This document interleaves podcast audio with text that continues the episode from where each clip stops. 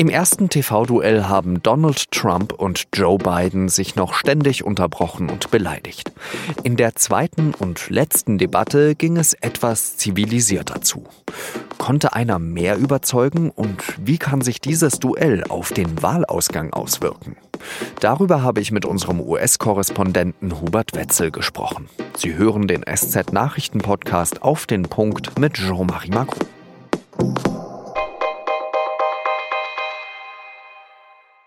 Am Donnerstagabend trafen Donald Trump und Joe Biden in Nashville, Tennessee aufeinander. Die Moderatorin Kristen Walker von NBC konnte die Kandidaten während der Debatte stummschalten, damit sie sich nicht wieder ständig unterbrechen, wie beim ersten Mal. Thema war unter anderem natürlich die Corona-Krise. Trump, der noch vor kurzem am Virus erkrankt war, sagte, er habe viel über die Krankheit gelernt und man müsse mit ihr leben. Das wollte Joe Biden nicht so stehen lassen. Learning to live with it. Come on. We're dying with it because he has never said, you said it's dangerous. When's the last time? Is it really dangerous still? Are we dangerous? You tell the people it's dangerous now? What should they do about the danger? And you say, I take no responsibility. Trump nehme das Virus nicht ernst genug, warne die Leute zu wenig und am Ende weise er jede Verantwortung von sich. Trump bestreitet das sofort. Excuse me, I take, full, I take full responsibility. It's not my fault that he came here, it's China's fault. Natürlich trage er die Verantwortung, aber es sei nun mal nicht seine Schuld, sondern die von China, dass das Virus in die USA kam. Ein weiterer wichtiger Punkt war die Diskussion über Rassismus in den USA. Joe Biden stellte fest, There is institutional racism in America. Und dieser strukturelle Rassismus sei mit Donald Trump schlimmer geworden. We've all constantly been moving the needle further and further to inclusion, not exclusion. This is the first president to come along and says that's the end of that. Trump sei der erste Präsident gewesen, der Rassismus wieder angeheizt habe. Donald Trump wiederum sieht sich in einer Reihe mit dem Präsidenten, der die Sklaverei abschaffte. Nobody has done more for the black community than Donald Trump. And if you look, with the exception of Abraham Lincoln, possible exception, but the exception of Abraham Lincoln, nobody has done what I've done. Weitere Punkte waren die Klimakrise, die Gesundheitsversorgung und Korruptionsvorwürfe, die sich beide an den Kopf warfen. Was von der Debatte hängen bleiben wird, darüber habe ich mit dem US-Korrespondenten Hubert Wetzel gesprochen. Hubert, ich möchte dich zuerst einmal beglückwünschen, weil du ja beim ersten Mal, also als wir bei der ersten TV-Debatte danach die Rückschau gemacht haben, gesagt hast, Donald Trump, das ist ein Schauspieler und der verhält sich wahrscheinlich beim nächsten Mal ganz anders als beim ersten Mal. Du hast es richtig vorausgesagt.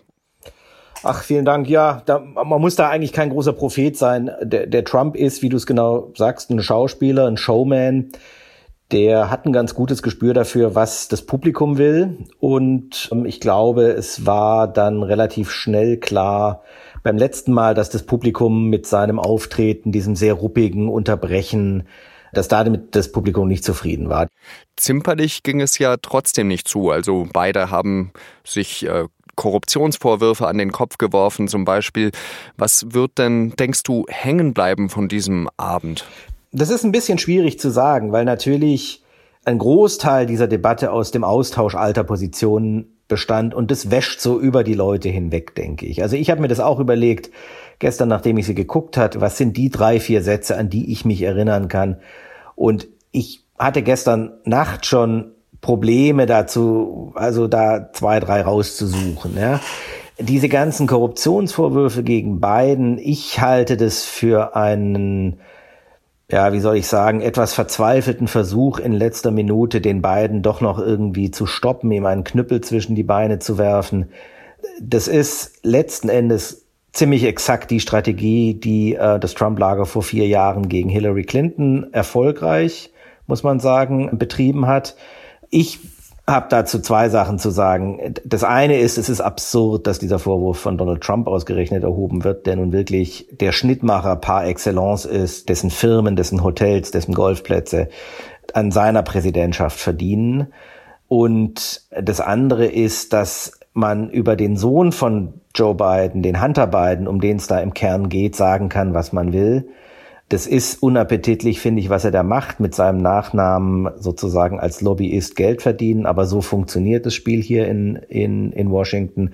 Und es gibt vor allem, das muss man, glaube ich, sehr deutlich sagen, keinerlei nennenswerte, belastbare Beweise, dass der Joe Biden persönlich da irgendwie verwickelt ist und davon profitiert hat. Also dieser Vorwurf von Trump, Biden bekäme also Millionen von Dollar aus Russland, aus China, aus der Ukraine, der ist mit nichts zu belegen diese Sätze, die einem hängen bleiben, die haben ja in den USA einen ganz bestimmten Namen, die heißen ja die Singer. Und ein so ein Singer, der mir da im Kopf geblieben ist, war dann tatsächlich, als äh, Trump gesagt hat, dass ähm, Biden so eine sozialistische Gesundheitsreform durchführen möchte und Biden dann daraufhin eben gesagt hat, all diese Kandidaten, also die, die Sanders-Leute oder die Elizabeth Warrens oder vielleicht eben auch seinen Sohn Hunter Biden, den er da vielleicht auch ein bisschen da mit einbezogen hat, die stehen ja alle nicht auf dem Wahlzettel, sondern wer auf dem Wahlzettel steht, das ist Joe Biden. Der hat sich durchgesetzt. Und ich finde das bemerkenswert, ehrlich gesagt, dass er das beim ersten TV-Duell so nicht deutlich gemacht hat, sondern dass er da so lange eben äh, Trump auf den anderen hat rumhacken lassen, die ja gar nicht auf dem Wahlzettel stehen. Naja, das stimmt. Also das ist so ein Spielchen, wo der Trump immer versucht, einen Keil zwischen Biden und den linken Flügel der Demokraten zu, zu schlagen. Und der Biden muss immer versuchen, diese Kluft, die sich dann da auftut und die es ganz sicherlich gibt, möglichst klein zu halten. Ein anderer Punkt, wo der Trump das auch versucht hat, mit gar nicht mal so geringem Erfolg, war am Ende der Debatte, als es um die Ölindustrie ging. Da hat er den beiden dazu verleitet, quasi so etwas wischiwaschi zu sagen, dass er die Ölindustrie abschaffen will, in Anführungszeichen. Ja, so hat's der beiden nicht gesagt, so klang's aber für ein paar Minuten. Ähm, klar, natürlich, der beiden muss wenn er ein, als Klimapolitiker ernst genommen werden will, muss er sagen, dass irgendwann die fossilen Energien in den USA auslaufen. Das ist Konsens. Der Trump aber natürlich versucht, ihm da irgendwie einen Strick draus zu sehen und zu sagen, naja gut, also Texas hört zu, Texas, Pennsylvania, Ohio, ihr könnt nicht für einen Mann stimmen, der Millionen Jobs in der Ölindustrie vernichten wird. So, das ist dieses Rauslocken von Sätzen, die sich dann hinterher zu einem, was weiß ich, zu einem auf Twitter zu einem kleinen Filmchen zusammenschneiden lassen. Oder da geht's dann nur noch darum, irgendwie fünf Sekunden Filmclip zu haben, den man dann in irgendeinem Wahlwerbespot verwenden kann. Schön, dass du gerade Twitter angesprochen hast, denn auf Twitter hat dann später Donald Trump veröffentlicht eine Umfrage, wie repräsentativ die ist. Das lässt sich anzweifeln, aber wonach 95 Prozent der Menschen sagen würden, er habe diese Debatte gewonnen. Wer würdest du denn sagen, geht da am gestrigen Abend als Sieger raus? Ich glaube, das hängt immer sehr davon ab, wem man zuneigt. Ich glaube, der Trump hat auf jeden Fall, wie man hier in den USA sagt, die Blutung gestoppt. Ich glaube, ähm, er hat gezeigt, dass er sich unter Kontrolle haben kann, dass er halbwegs präsidentiell auftreten kann. Und ich glaube, das hat ihm geholfen.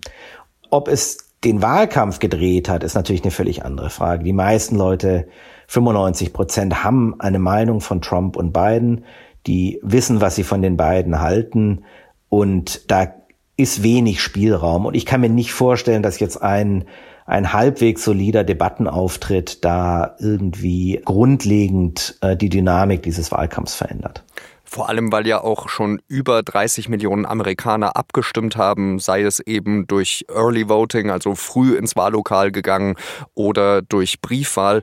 Eigentlich hätte man sich dann die Debatte fast sparen können, weil ja eigentlich schon alle festgelegt sind, oder? Das ist richtig. Ich glaube, es sind sogar schon 40 Millionen. Das ist, das ist genau der Punkt, warum zum Beispiel die Trump-Leute diese Debatten gerne vorziehen wollen. Das, das, das ist bedenkenswert. Ja? Wenn man vier Wochen vor dem eigentlichen Wahltag anfängt abzustimmen, dann macht es wenig Sinn, eine Woche vor dem Wahltag noch eine Debatte zu veranstalten, die potenziell zumindest das Rennen drehen könnte, ähm, vorsichtig gesagt. Insofern, das kann ich verstehen, dass die Trump-Leute da ein bisschen skeptisch sind, ob dieser Debattenfahrplan viel bringt. Da muss man irgendwie eine Balance finden. Aber es ist richtig. Es gibt Millionen von Wählern, für die diese Debatte überhaupt keine Rolle mehr gespielt hat. Die haben gestern Football geguckt. Wer hat da gespielt? Eagles gegen, schlag mich tot, ich weiß es nicht. Na ja, gut, aber Philadelphia ist ja auch sehr entscheidend in diesen Zeiten. Also äh, Pennsylvania ist ja einer der umkämpftesten Staaten. Absolut. Ganz herzlichen Dank dir ähm, für deine Einschätzung, Hubert. Und äh, wir hören uns dann bestimmt in den nächsten Wochen noch einmal. Absolut, danke. Bundesgesundheitsminister Jens Spahn, der sich gerade wegen einer Corona-Infektion in häuslicher Isolation befindet, ist optimistisch. Er hält es für möglich, dass die ersten Menschen in Deutschland schon im Frühjahr gegen das Coronavirus geimpft werden können. Insgesamt sollen bundesweit 60 Impfzentren entstehen. Spahn hatte mehrfach von der Einrichtung solcher Zentren gesprochen, etwa in Messehallen. Die rot-rot-grüne Landesregierung in Brandenburg hatte es nach der Abstimmung als Riesenerfolg gefeiert. Das Paritätsgesetz. Es sah vor, dass die Wahllisten der Parteien für den Landtag abwechselnd mit Frauen und Männern besetzt sein müssen. Das Gesetz war aber von Anfang an umstritten. AfD und NPD haben dagegen geklagt und an diesem Freitag Recht bekommen. Das Brandenburger Verfassungsgericht hat das Paritätsgesetz gekippt. In der Urteilsbegründung heißt es, das Gesetz beschränke die Freiheit der Parteien bei der Aufstellung von Kandidatinnen und Kandidaten und damit die Teilnahme an Wahlen.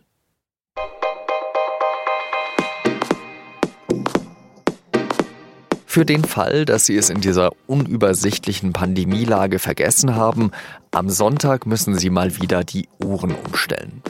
Ich bin überhaupt kein Fan davon. Ich hätte lieber das ganze Jahr lang Sommerzeit. Und so denkt auch Martin Zips, der für das Panorama der SZ am Wochenende einen Text über die Zeitumstellung geschrieben hat. Aber gerade wegen Corona, meint er, könnte die Tatsache, dass es früher dunkel wird, erträglicher werden. Ich bin gespannt darauf. Redaktionsschluss für Auf den Punkt war 16 Uhr. Danke, dass Sie zugehört haben. Ihnen ein schönes Wochenende. Salü.